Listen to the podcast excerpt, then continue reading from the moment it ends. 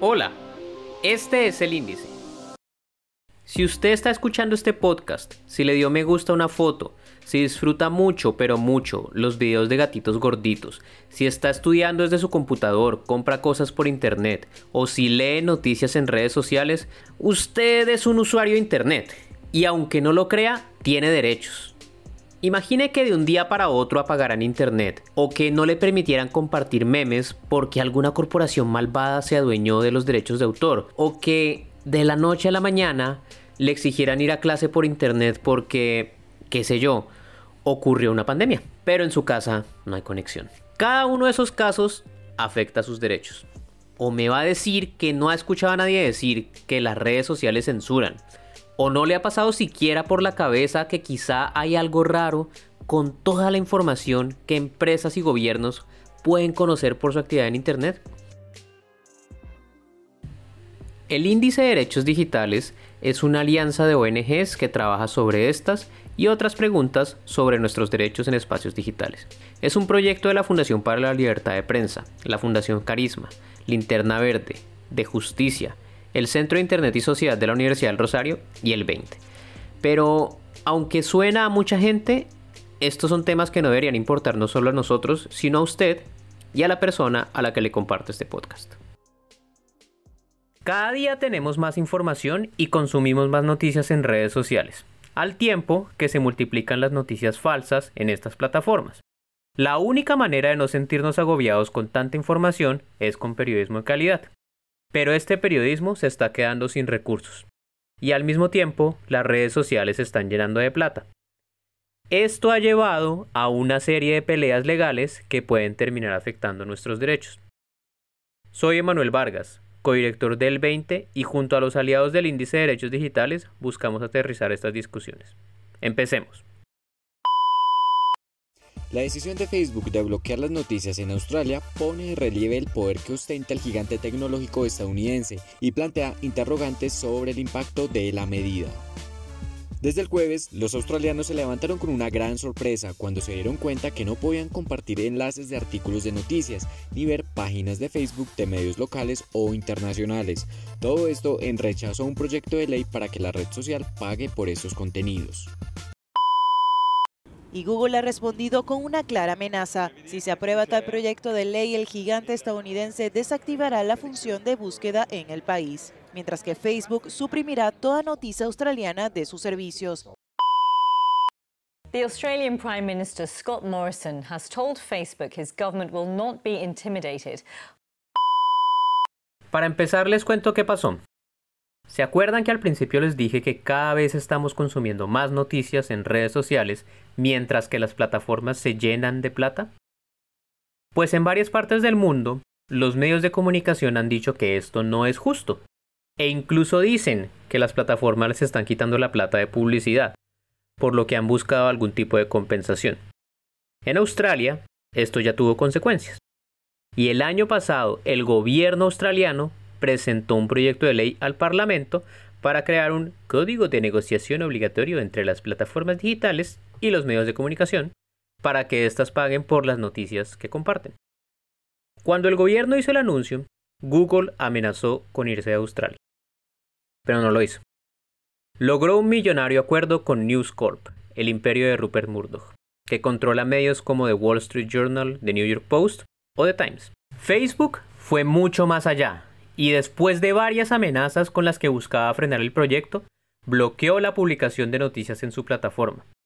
Los australianos no pudieron informarse a través de esta red social ni pudieron consultar los medios locales e internacionales, e incluso la plataforma bloqueó información y páginas gubernamentales sobre servicios de salud y de emergencia en medio de una pandemia. Nuevamente, lo que sucedió en, en Australia es algo que, que, no sucede de un día para otro. Esto es algo que viene cocinándose, ¿verdad? Ella es Carolina Otero, directora de la Fundación Carisma, y ha seguido el tema sobre la pelea entre plataformas y medios de comunicación en Australia.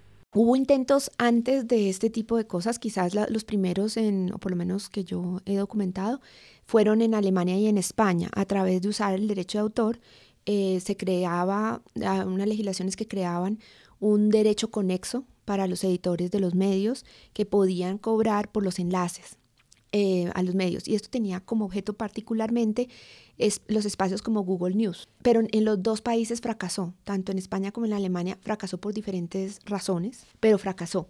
Luego salió la directiva de derecho de autor en Europa que recoge esa experiencia e impone nuevamente una medida de este tipo. Eso se está hasta ahora como trasladando a las legislaciones europeas. Entonces venía de antes. Y el reclamo, efectivamente, el, el reclamo pues es que los medios consideran que su modelo de negocio que depende de la publicidad se trasladó al campo en línea y lo están usufructando las .com. Entonces, bueno, los internet, eh, las plataformas que son las que eh, en este momento pues están haciendo la, la, intermediación de los contenidos. Y entonces ellos reclaman que están usando y que tienen que pagarles. Pero el tema va más allá. Yo creo que hay que primero establecer que efectivamente hay un problema, hay una crisis en la financiación de los medios y que esa crisis en la financiación de los medios es un problema grave para todos, todas las partes, como personas, para cualquiera.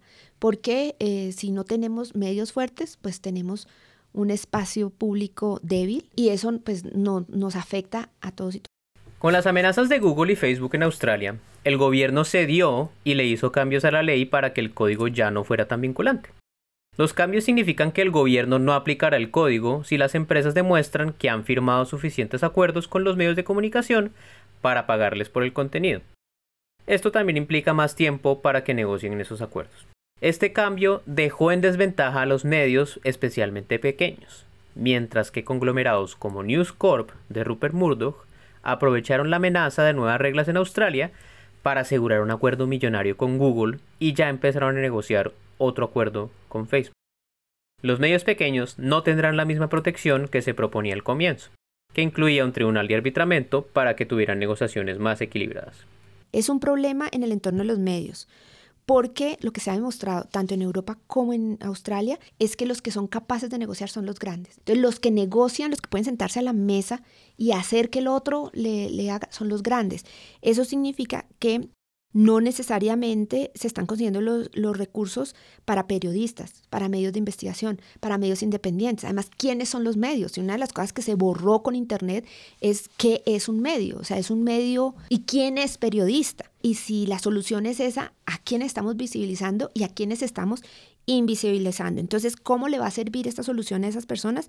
Eso es un problema. Y pues esto al final se relaciona con una pregunta que tal vez nunca tendrá una respuesta y es hasta qué punto se pueden meter los estados a regular Internet, porque Internet pues no funciona del todo como el mundo análogo, ¿sí? Internet funciona mucho más rápido y, y pues tiene unas dinámicas completamente distintas a las de los gobiernos y los congresos.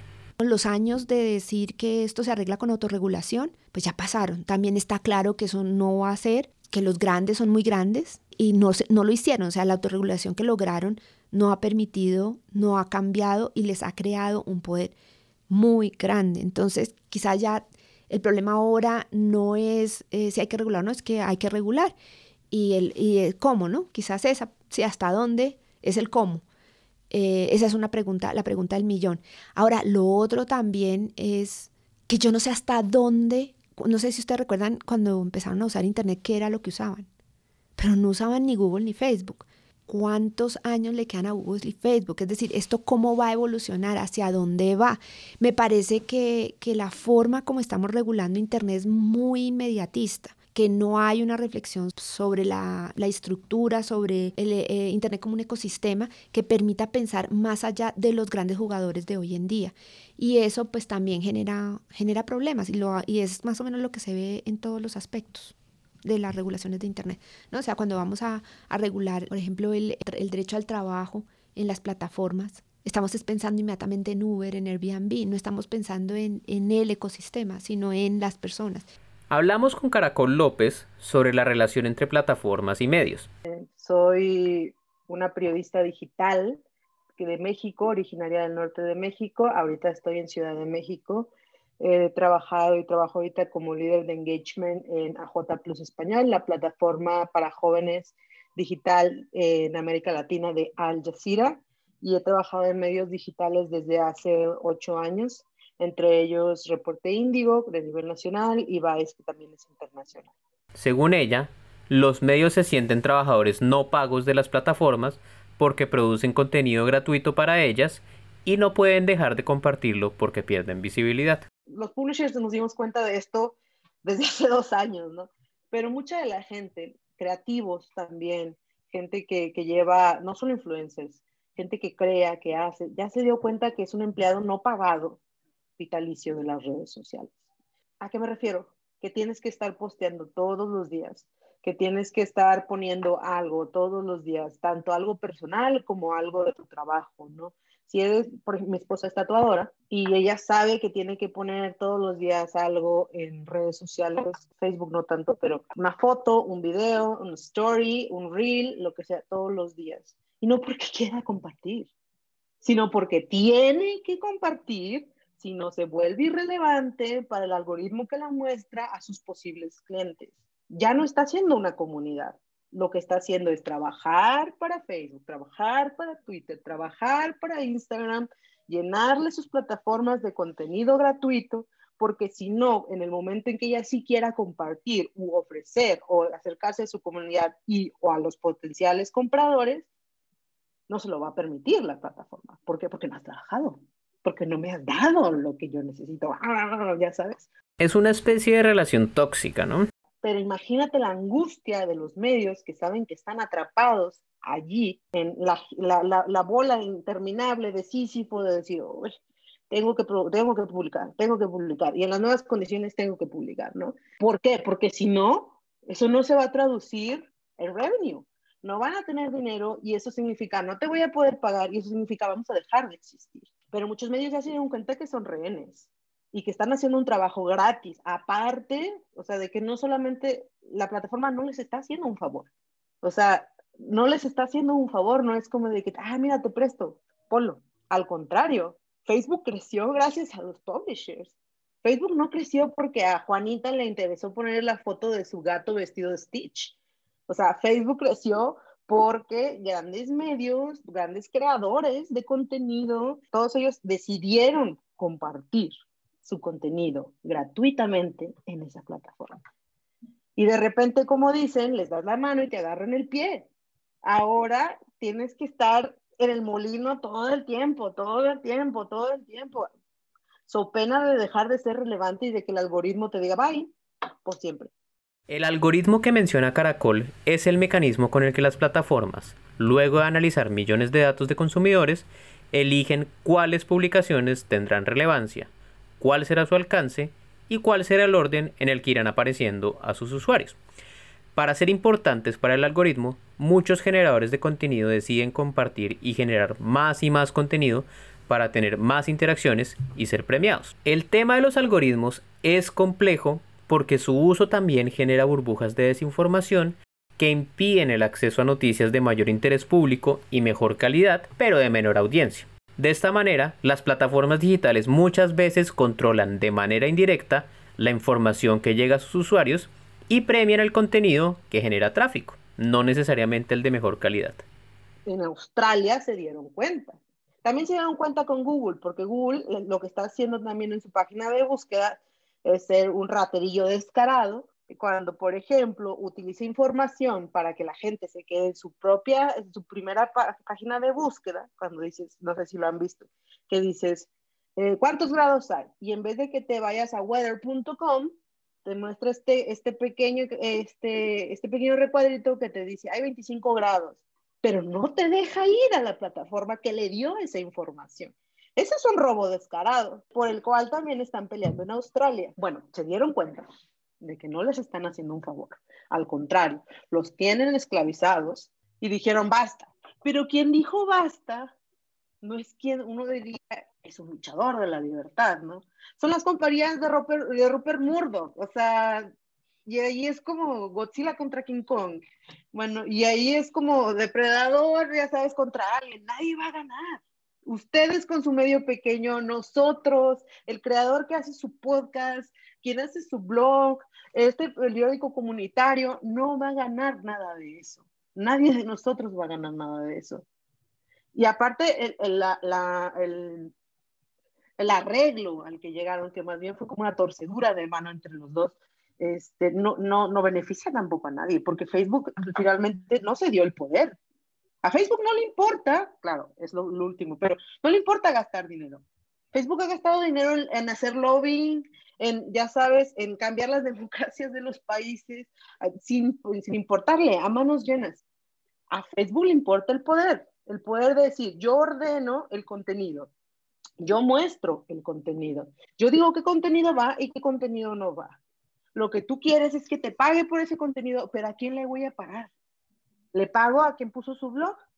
¿Le pago a quien puso, ya sabes, este, que decidió hacer como su pequeño podcast? ¿A quién le pago? No, no, no, no. Yo, voy a decidir. Y decidió decir, ¿sabes qué, gobierno de Australia? Sí, te voy a dar dinero a tus medios, pero en las condiciones que yo quiera y a quienes yo quiera. Australia no ganó. Los medios no ganaron. La libertad de expresión contra la fuerza y, el monopolio de las grandes empresas tecnológicas no tuvieron una victoria en lo que sucedió en esta escaramuza. Además, pónganse a pensar. ¿Ustedes cómo acceden a noticias en Internet? ¿Se meten a mimediofavorito.com o simplemente dan clic en los artículos que les llegan en Twitter, Facebook, WhatsApp u otra red social? A la página web. Claro, hay mucha gente que también, o sea, muchos, muchos medios que también ya se dieron cuenta que mientras estén en plataformas de terceros, no van a poder crecer y, y están haciendo pequeños eh, ejercicios, experiencias, casi, casi que experimentos, para ver si otra vez pueden hacer que la gente llegue a sus páginas y llegue y se quede allí, ¿no? Pero se nos hizo muy fácil ese matrimonio y nos acabamos de dar cuenta que es un matrimonio abusivo. O sea, es un matrimonio súper abusivo. Entonces, para nosotros, como medios en América Latina, no creo que ahorita eso sea, sea importante. No creo que represente nada más que la conciencia de saber que estamos trabajando de gratis para esa plataforma. Él es Carlos Cortés, abogado y periodista. Hablamos sobre lo que ocurrió en Australia y las probabilidades de que algo similar ocurra en Colombia.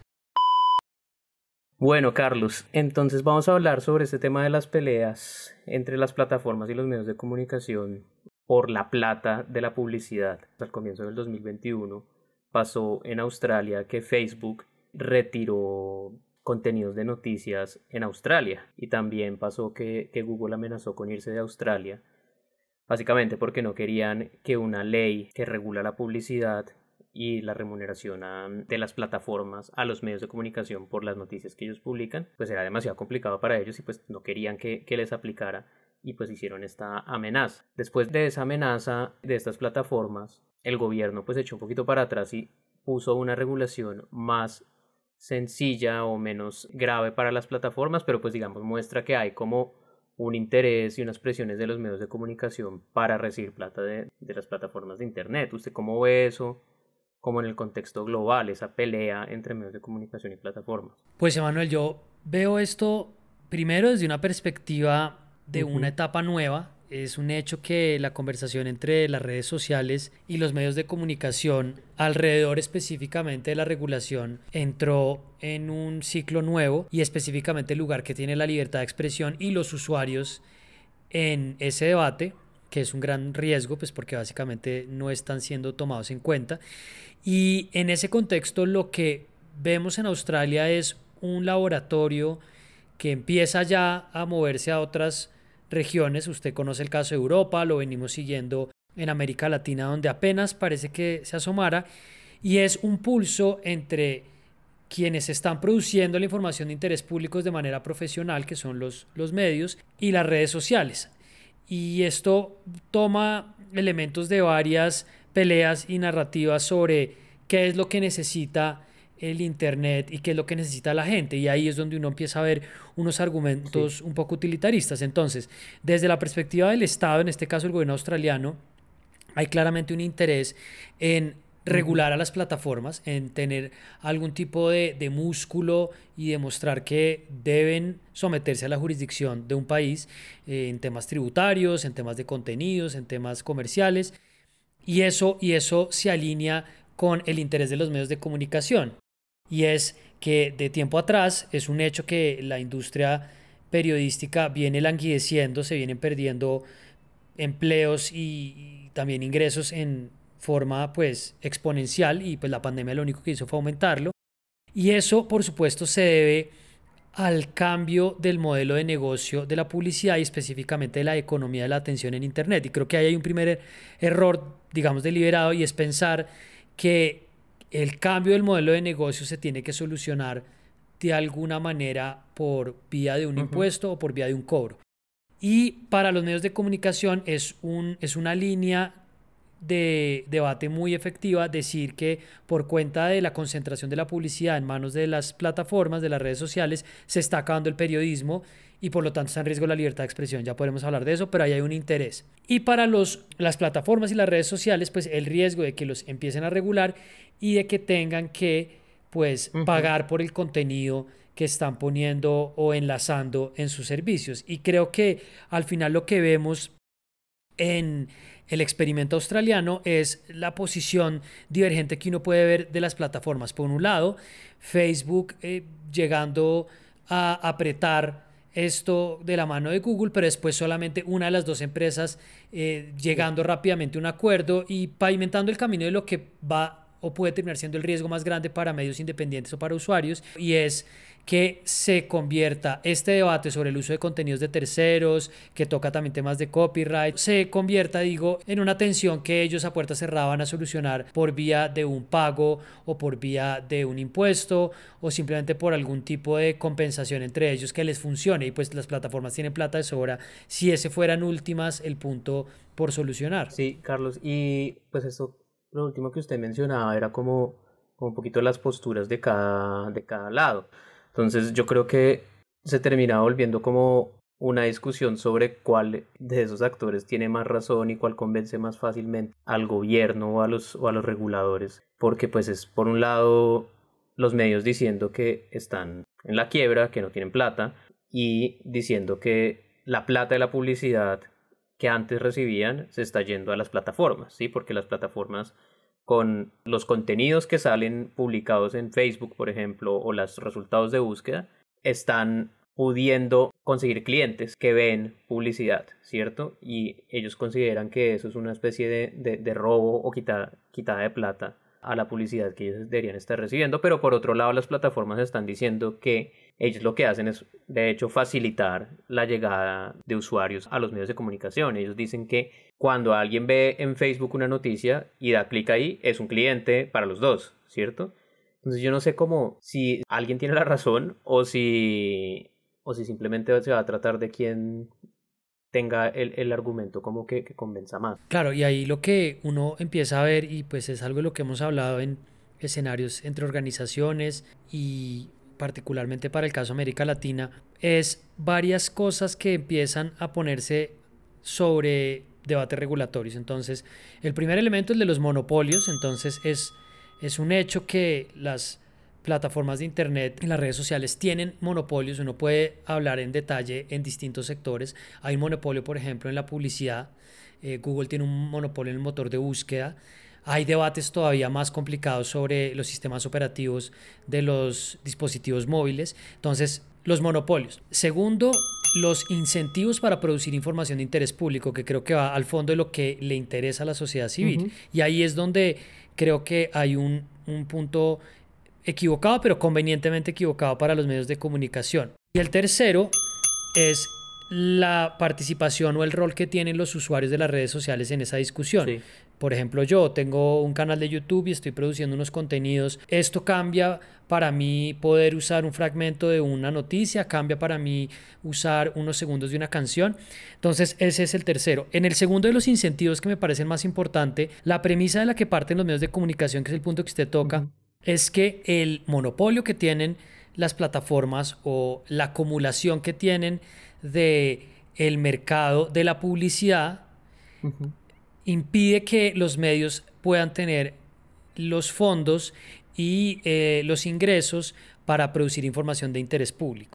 Y ahí es donde viene la pregunta que usted hace si es cierto o no y quién tiene al final la razón. Y yo creo que ahí es donde hay que empezar a verlo con más detalle, porque es bastante claro y en eso pienso que las métricas que muestran las mismas redes sociales, lo que pasa es que se vuelve muy complicado porque, por ejemplo, Google tiene un porcentaje gigantesco del mercado de publicidad, pero a la vez tiene una herramienta de medición de tráfico de las páginas web. Entonces es tremendo porque pues termina siendo un poco juez y parte.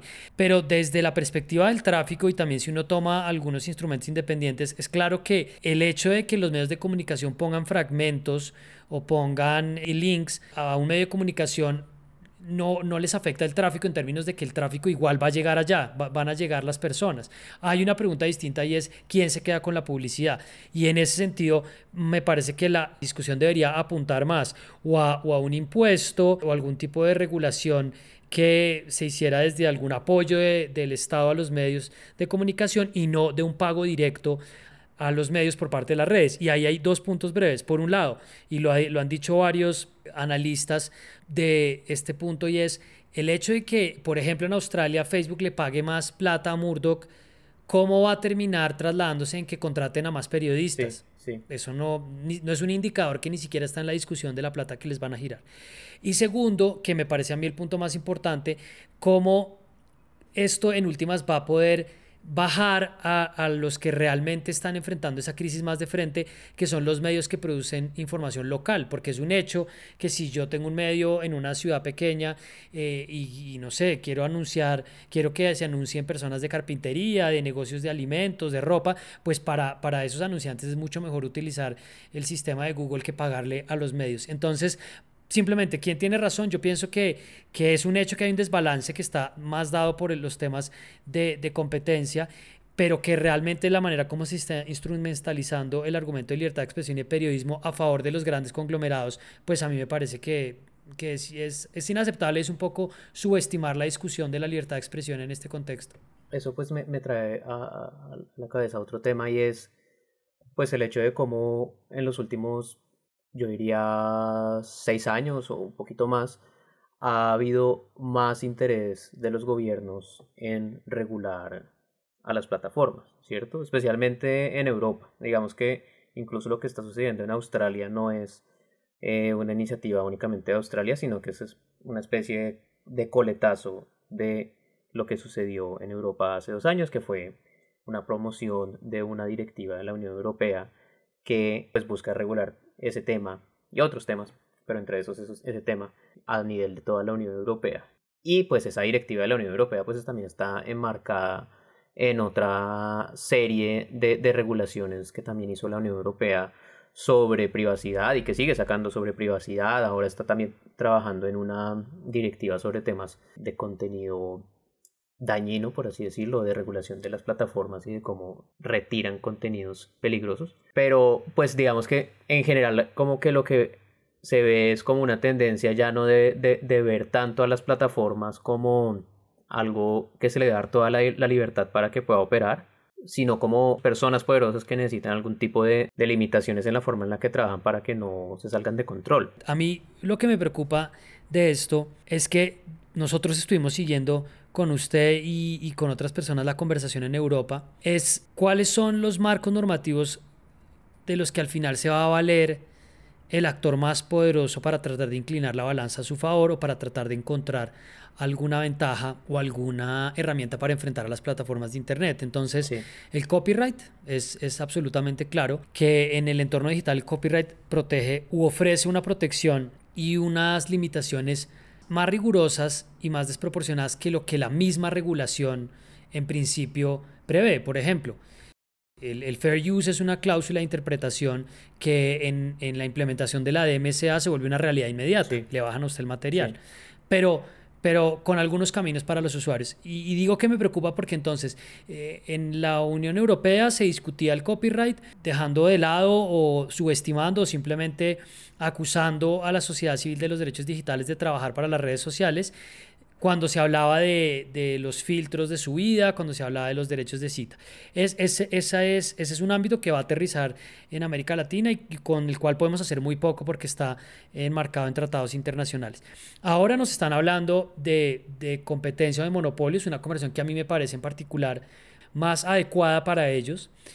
Y se deja de último que, que tendría que ser un elemento importante la financiación de la información de interés público por parte de los estados, porque creo que al final acá debería pensarse un poco es en volver a eso, a la idea de los fondos públicos, a la idea de los subsidios bien pensados eh, y en últimas a cómo vamos a estructurar un debate público digital en una economía de atención que está premiando sobre todo la desatención, que está premiando el consumo disperso, que está premiando la información que genera tráfico. Y ahí pues también hay como una especie de, de pugna entre pues como los dos actores poderosos en la regulación de Internet que son Estados Unidos y la Unión Europea, ¿no?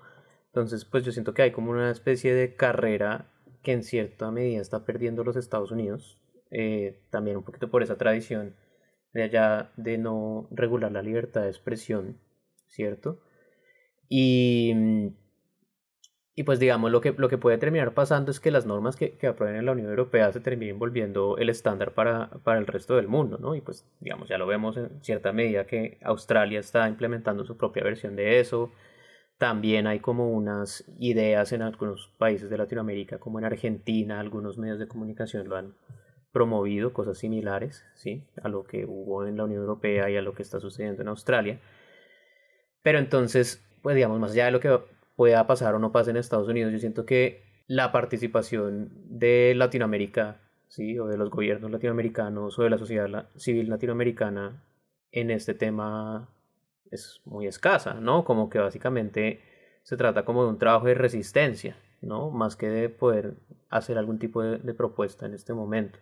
Y a mí, a mí me surge sobre todo la pregunta de cuál podría ser la estrategia. También me gustaría como ir usted qué opina, porque es que me parece un hecho que nosotros no tenemos de ninguna manera una posición regional fuerte en esta conversación. Y esto lo vemos desde la sociedad civil y desde los estados. Pero es un hecho que cuando uno iba a, estos escenarios de gobernanza, eh, iba un funcionario del MINTIC, a veces iba alguien de la Comisión de Regulación, pero no había nunca una agenda regional ni nacional clara sobre, bueno, cuál va a ser nuestra nuestra posición frente a esto. Y pues la sociedad civil con, un, con una relación muy débil que básicamente la, la controlan y la determinan las, las redes sociales y, y, en particular las oficinas que tienen presencia en América Latina, pues que tienen un mandato también muy reducido. Entonces, eso hace, y pues es uno de los factores que hace que terminen, terminen muchas de estas conversaciones en decisiones judiciales, que no estaba mal en principio, pero pues los jueces intentando navegar algo de eso, y en proyectos de ley, pues que casi todos con unas iniciativas de, de réditos políticos, pues son, son muy malos. Y nosotros estamos ahí un poco como espectadores ante una realidad nueva y es que las plataformas sí están llamadas a cumplir o a entender que, que las jurisdicciones están tomando más poder eso, eso es algo que está en todo el mundo y en, y en América Latina, especialmente en países con mercados grandes, como es el caso de México, Brasil, en cierta medida Argentina. Ahora, ¿qué podemos hacer nosotros ahí? Es una pregunta que a mí me da un poco de vueltas, porque tenemos ese enfrentamiento de la Unión Europea y, y, Estados Unidos de los valores de la libertad de expresión y en particular en Estados Unidos alrededor de la primera enmienda, que sobre todo se traducen en en preguntas sobre moderación de contenidos, menos, menos en preguntas sobre este otro tema del que hablábamos. Pero en América Latina tenemos pues una concepción distinta de estos espacios privados donde se debate públicamente eh, y también tenemos pues Una, un escenario muchísimo más débil de medios de comunicación que incluye elementos reputacionales y esto también para decir algo importante.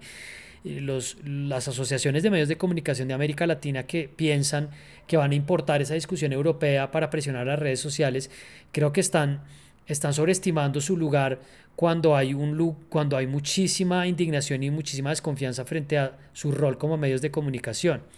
Entonces, la pregunta es, ¿qué se podría hacer? Yo solamente dejo enunciado. Me parece que eh, las, las organizaciones de la sociedad civil de la mano con las agencias de cooperación podría, podrían tener un rol más importante y más coordinado para dar conversaciones sobre moderación de contenidos. Pero en el resto de cosas, si los estados individualmente no avanzan a apoyar y a financiar su sector público, es decir, si no se ocupan de, del sector de medios de comunicación, eh, pues vamos a terminar un poco al vaivén de lo que, de lo que en última se determine. No sé, ¿usted cómo Cambiando un poquito de tema y yendo a Colombia, ¿Por qué será que en Colombia no ha habido como ese interés de promover algún tipo de proyecto de ley de este tipo australiano o europeo? O por lo menos no, pues yo no he visto que, que se plantee. Por ejemplo, AMI, que es la agremiación de medios de comunicación, la principal que hay en Colombia, ha hablado de, de cómo las plataformas quitan publicidad de acuerdo a ellos, con ellos, pero no habla de regularlas o de pedirles algún tipo de impuesto. Pues básicamente creo que eh, organizaciones como la Asociación de Medios Independientes están de alguna forma tanteando un terreno y viendo qué de lo que están planteando puede funcionar acá o que puede en últimas generar alguna situación que les permita a los medios pues también participar de la conversación y en últimas obtener algún rédito de eso. Entonces, la pregunta por el impuesto también está por la presión que usted le puede poner a las plataformas en un mercado como el colombiano, porque pues eh, les puede poner presión, pero yo pienso que llega un punto en que se puede romper, o sea, no sé, usted puede ver el caso de Uber, a Uber lo sacan y al otro día volvió con otro nombre o con un cambio en el contrato más bien y al final era una acción de, de, competencia, entonces no tenía un efecto general para las demás plataformas. Entonces hay una pregunta por los impuestos, que la mayoría de ellas ya están pagando impuestos en muchos frentes, pero si uno ya se va a meter con la idea de este es un impuesto para los medios de comunicación, creo que empiezan a jugar unas ecuaciones de, bueno, pero ¿qué tanto esta, esta plataforma, esta red social va a valorar este mercado para decir que va a pagar más tributos para lo que de pronto concluyan que deja de ser rentable? Entonces el tema del impuesto por el otro lado, a mí me genera pues una eterna desilusión pensar que la economía naranja, pues que es un eslogan, ni siquiera abrió la conversación de algunos sectores sobre qué podía implicar esto en términos de un proyecto de ley que nos permitiera avanzar y, y que le diera algún tipo de orden a esta conversación. Y adicionalmente, el otro punto que me parece importante es, en este momento si usted se fija ah, en el contexto de la pandemia, el gobierno prefirió impulsar un subsidio directo a medios, que fue una cosa que se ha hablado en medios, a, tratar de armar una conversación distinta sobre la sostenibilidad del sector. Pero igual seguimos gastando un montón de plata en el orden nacional y en el orden local, en publicidad oficial, en financiación de medios públicos que no tienen ningún tipo de, de esquema de rendición de cuentas. Y ahí creo que organizaciones como la AMI pues también tienen que preguntarse si representan a los medios de comunicación independientes y, pues sí creo que representan a muchos de ellos como expresiones de interés público, también qué tipo de periodismo están haciendo y qué tanto la sociedad se identifica con el trabajo que hacen. Yo creo que la indignación es un, es un sentimiento ahí un poco desbocado, a veces simplemente la gente quiere dejar de creer en las cosas y, y punto, pero también la pregunta es ¿Cuál es el, lugar, cuál es la autoridad moral que tiene el perisma en este momento para impulsar esa conversación? Bueno, Carlos, pues yo creo que eso sería todo por hoy. Muchas gracias. Nos vemos. Bueno, Manuel, gracias y me parece muy elegante la media que adorna su micrófono. Gran, gran calidad de sonido. Sí, sí, sí.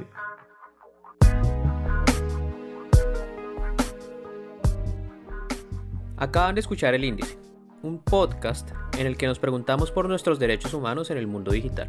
En la conducción de este episodio estoy yo, Emanuel Vargas, codirector del 20. La investigación es de María Camila Gudelo. La producción y postproducción es de Sara Trejos de Sillón Estudios. El diseño es de Daniel Lara y de Diego López. El Índice es una iniciativa del Índice de Derechos Digitales, una alianza de la que forman parte el 20, la Fundación para la Libertad de Prensa, Fundación Carisma, de Justicia, Linterna Verde y el Centro de Internet y Sociedad de la Universidad del Rosario. Los contenidos y opiniones expresadas son responsabilidad del 20 y no necesariamente reflejan los puntos de vista de las otras organizaciones integrantes del índice. Pueden consultar todos los artículos en el link que dejamos en las notas del episodio. Gracias por escuchar.